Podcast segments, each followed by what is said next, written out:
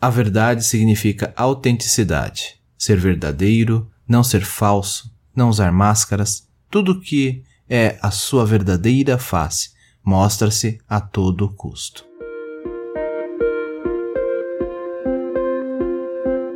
Olá, sejam todos bem-vindos ao Café com Hoje. Puxe a cadeira, sente-se, relaxe, respire e deixe as preocupações lá fora. Vou lhe servir uma xícara de autoconhecimento e reflexão a partir do tarô Zen do Osho, entre outros textos. Sou Alexandre Abreu e sou muito grato pela sua visita e sempre estarei aqui para te receber. Te convido a me acompanhar também lá no Instagram, no Café com Osho.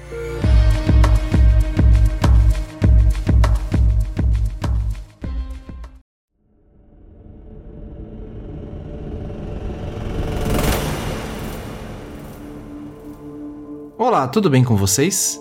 E para o primeiro episódio de 2022, quero trazer para nossa reflexão um tema que está presente no tarô da transformação: a autenticidade. Vou preparar um episódio para falar um pouco sobre a proposta desse oráculo, cujas cartas ajudam a ilustrar com parábolas e as histórias dos ensinamentos das maiores tradições espirituais do mundo: budismo, sufismo, zen, Tantra, Taoísmo, Cristianismo e Misticismo Judaico. Em breve. Osho nos convida a refletir sobre a autenticidade, caminhos e verdade, e nos fala: A coisa real não é um caminho. A coisa real é a autenticidade do buscador. Deixe-me enfatizar isso. Você pode percorrer qualquer caminho. Se você for sincero e autêntico, atingirá seu objetivo. Alguns caminhos serão difíceis, alguns podem ser mais fáceis, alguns podem ter folhas verdes de ambos os lados, outros podem passar através de desertos. Haverá caminhos como um belo cenário ao redor deles enquanto em outros não haverá cenário algum. Essas coisas fazem parte do caminho. Mas se você for sincero, honesto, autêntico e verdadeiro, então cada caminho lhe conduzirá ao objetivo. Então, é possível reduzir tudo a uma só coisa: a autenticidade é o caminho. Não importa qual o caminho escolhido. Se for autêntico, cada um deles conduzirá à meta.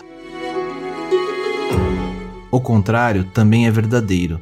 Não importa que caminho você seguir, se não for autêntico, não alcançará lugar algum. Sua autenticidade lhe traz de volta ao lar, nada mais. Todos os caminhos são secundários. O básico é ser autêntico, verdadeiro. E para ilustrar a mensagem de Osho, temos a história de Milarepa e o falso mestre. Conta-se sobre um grande místico, Milarepa. Quando foi encontrar seu mestre no Tibete, ele ainda era tão humilde, tão puro, tão autêntico, que os outros discípulos ficaram com inveja dele. Com certeza, ele seria o sucessor.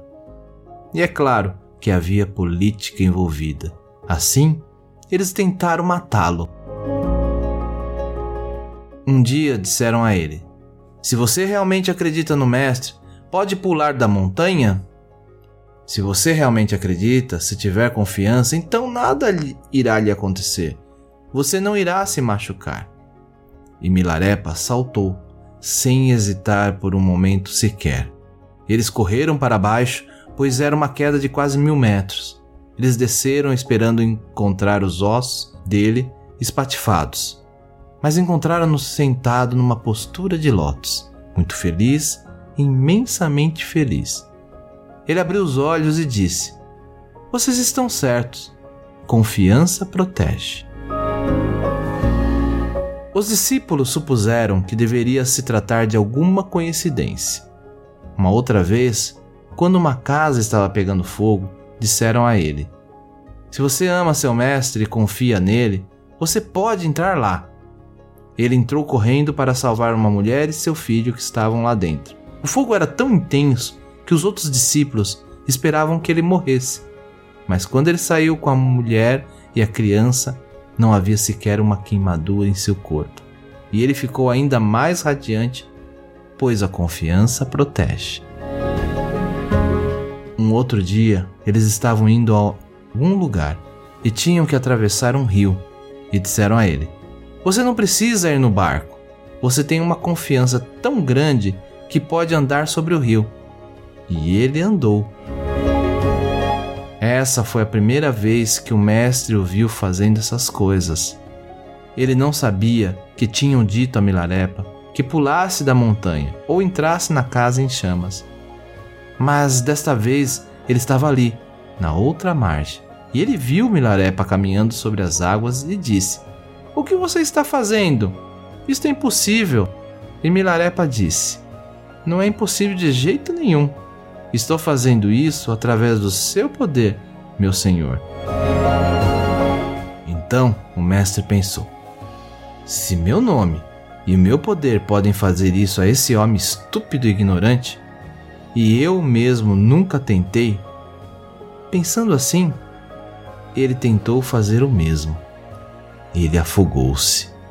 Nunca mais se ouviu falar nele depois desse dia.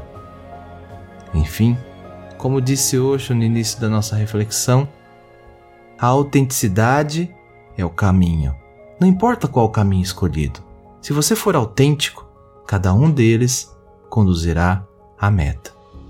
Namaste.